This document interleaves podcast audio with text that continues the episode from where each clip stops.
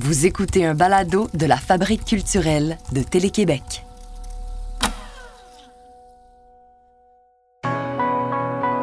Je m'appelle Sébastien Pomerleau, réalisateur à la Fabrique culturelle de Télé-Québec.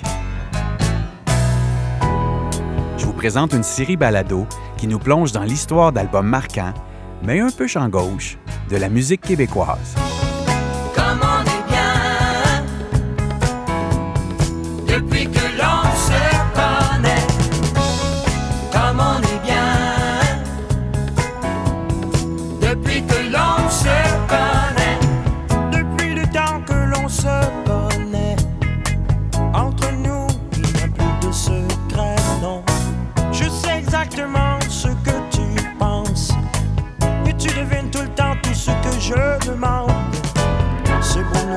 L'album qui a probablement marqué le plus un début de carrière et qui a, connu un succès euh, global, universel, appréciable.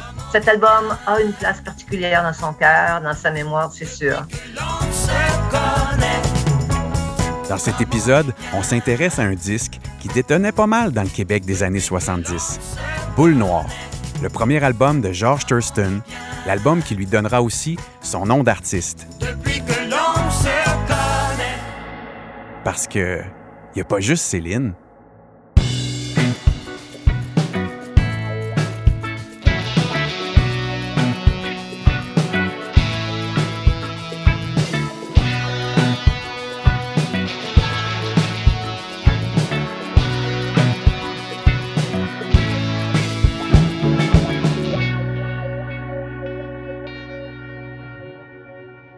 George Thurston, c'était un être d'exception.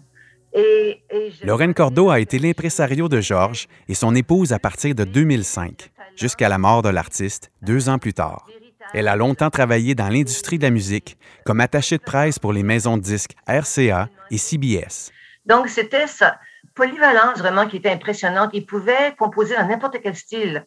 Et overnight, immédiatement, c'était un talent comme jamais, je pense qu'on verra. Oui, on pouvait identifier le succès immédiat de la chanson refrain, couplet, facile à chanter. Tu vas dire, ah, un autre hit à la Thurston.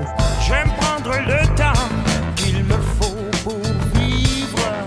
Regarder autour tout en cherchant l'amour. J'aime la musique et les chansons magiques. J'aime le soleil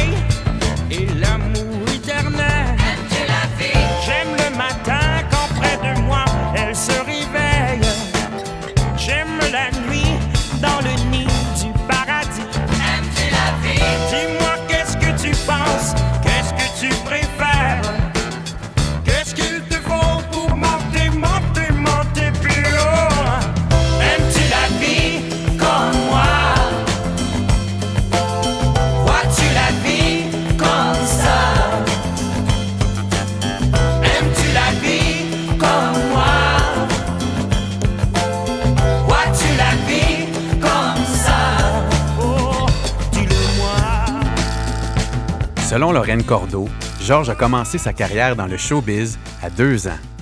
On est dans les années 50, dans un petit village en Montérégie.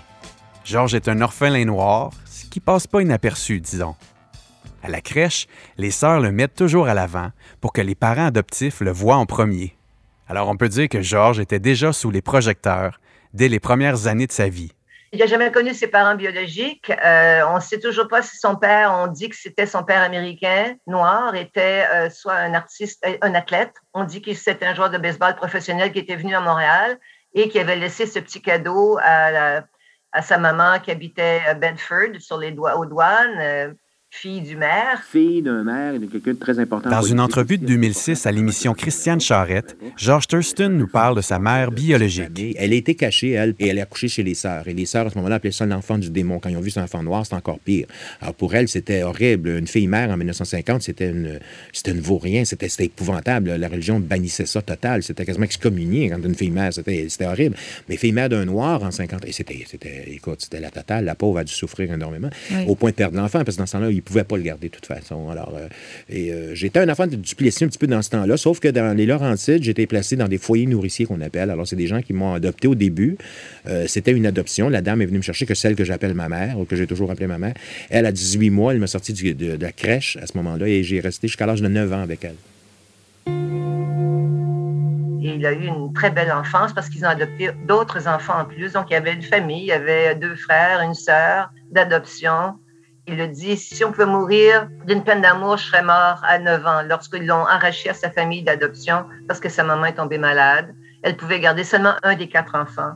Donc, elle a choisi le premier. C'est là que Georges a été emporté et a commencé sa tournée des 21 foyers nourriciers. De l'âge de, de 9 ans à 18 ans,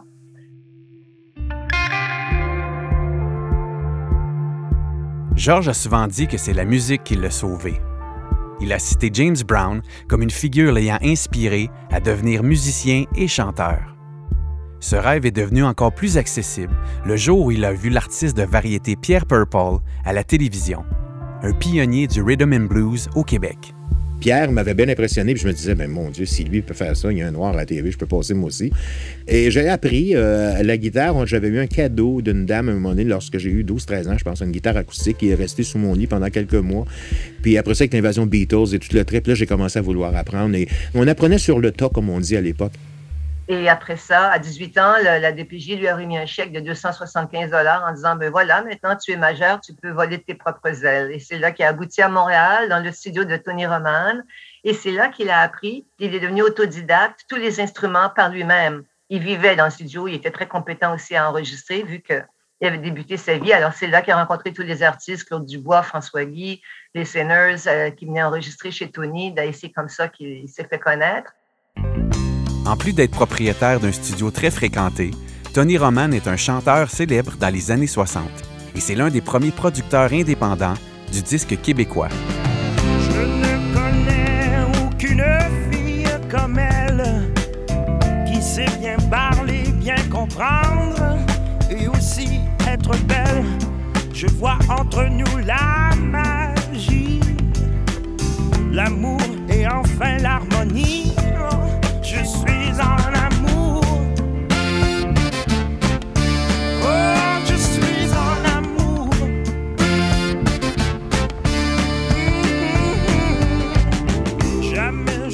Moment-là, il y a un autre homme qui va changer le cours des choses, Peter Elvis.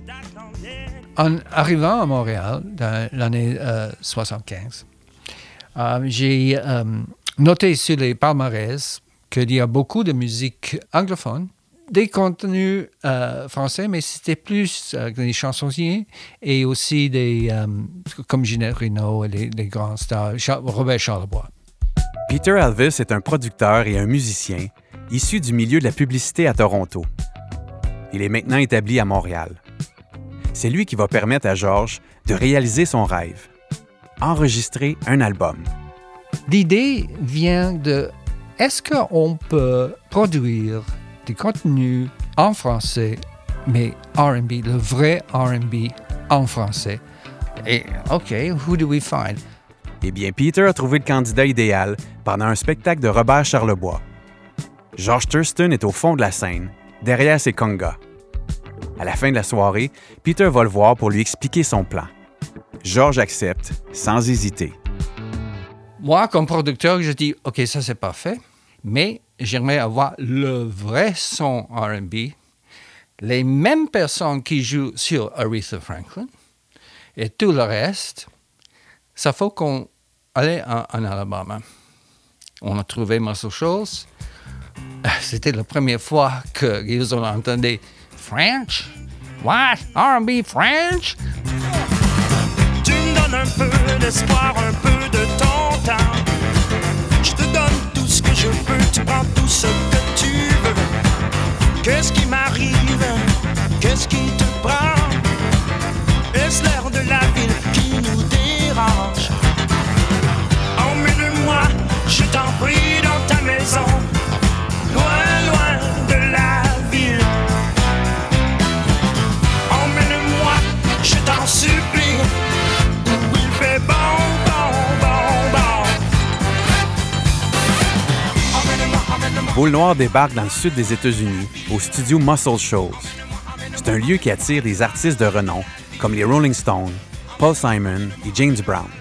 Ce qui rend le lieu si prisé par les grands noms de la musique, ce sont les musiciens qui accompagnent les artistes dans les sessions d'enregistrement, les Swampers. Ces gars-là avaient le son RB tant recherché. C'est donc avec eux que George et Peter vont travailler pour créer l'album Boule Noire. Peter nous explique l'esprit du studio d'Alabama. À cette époque, Muscle Shoals, c'était, comment dire, dry county, pas d'alcool. Aussi, euh, le, le Ku Klux Klan sont très actifs. Mais la communauté des studios, il y a un, deux, trois studios, ils sont ouverts hein, à, à la monde parce que Aretha Franklin, tous les artistes là, aussi les Rolling Stones sont là, toutes les grands, les, les gros stars sont, là déjà. Mais tout le monde vient ici et c'est pas de couleur, pas de racisme, rien. C'est euh, comme une utopie. Mais dehors de ça, c'est différente histoire.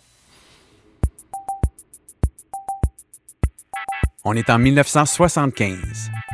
Au Canada, on passe officiellement au système métrique. Fini les pouces et les pieds. Enfin, presque. On inaugure l'aéroport de Mirabel. Céline Dion, âgée de 7 ans, commence à chanter en public dans des événements familiaux. Joe Dassin nous chante L'été indien. Et en novembre de cette année-là, George Thurston enregistre son premier album dans un petit studio de l'Alabama avec Peter Elvis et les Swampers. Je pense que Georges était étonné. Dans le studio, on a tous pensé que ça, c'est ça, c'est un vrai hit. Ça, c'est fun. Ça, c'est vraiment fun. Et aussi pour avoir ce sentiment avec nos collègues américains. This is great, George. Ça va marcher.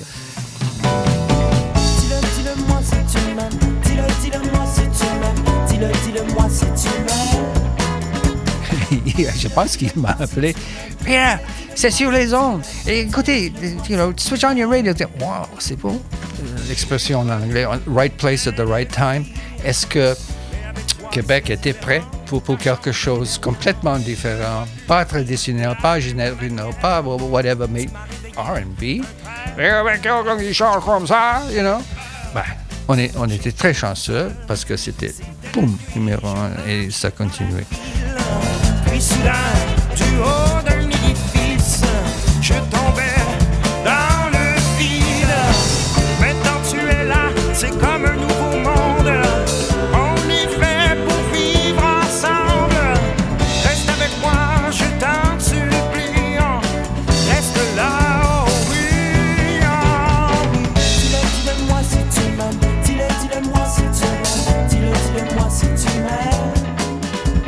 Même si les chansonniers sont présents partout sur la scène musicale, le Québec est prêt pour Boule Noire.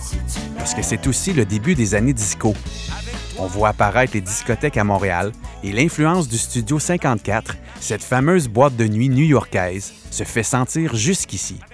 The right place at the right time, comme le dit Peter.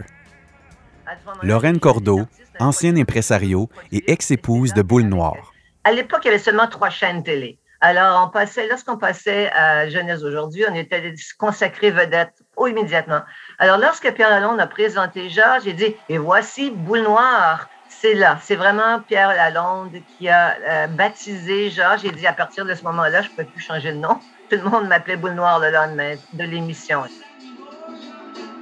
Les pièces loin loin de la ville, loin d'ici et Aimes-tu la vie comme moi ont trôné au sommet des palmarès pendant plusieurs semaines. Aimes-tu la vie a même eu un deuxième souffle presque 15 ans plus tard, en France, grâce au remix dans les discothèques? Dès qu'aujourd'hui je suis dans le métro ou sur la plage et j'entends Aimes-tu la vie comme ça dure euh, son, ces chansons c'est toujours là. Alors c'est jamais loin de, de mes oreilles. Et, et, mon cœur aussi. George était euh, he was a good guy. Ouais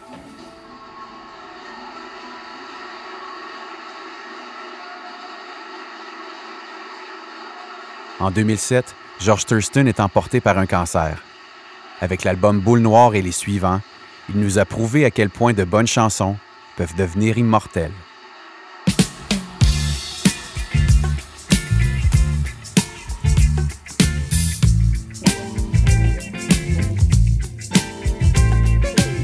C'est un bel héritage qu'il nous laisse, ces chansons. Euh, c'est un, un beau mode d'évasion dans des moments difficiles. Ce serait probablement ce qu'il veut, le, le message qu'il voulait nous laisser.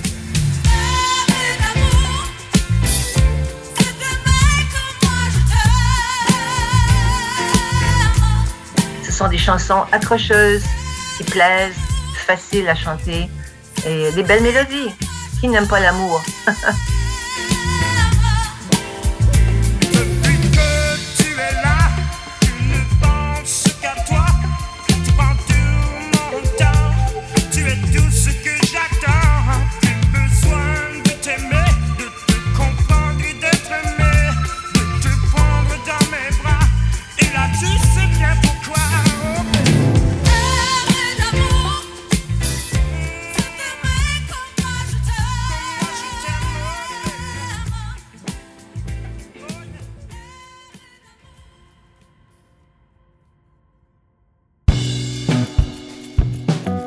Avant de vous quitter, je tiens à remercier Lorraine Cordeau et Peter Alvis. Merci à toute l'équipe du balado et à pas juste Céline. Consultant la réalisation et script éditeur, Julien Morissette. Montage et mixage, François Larivière. Musique originale, André Papanicolaou. Idéation, Luc Michaud. Recherche, Anne-Marie Auger, Charlotte Nadeau et Dominique Tardif. Graphisme, Étienne Dicker. Contrat et chargé de production, Florence Crête-Lafrenière et Myriam Fortin. Chef de contenu, Ariane Graton-Jacob. Directrice de la Fabrique culturelle de Télé-Québec et des partenariats, Jeanne Dompierre. Merci aussi à François Lalonde et à tous nos collègues pour leur précieuse collaboration. Je m'appelle Sébastien Pomerleau et ça a été un plaisir d'animer et de réaliser ce balado.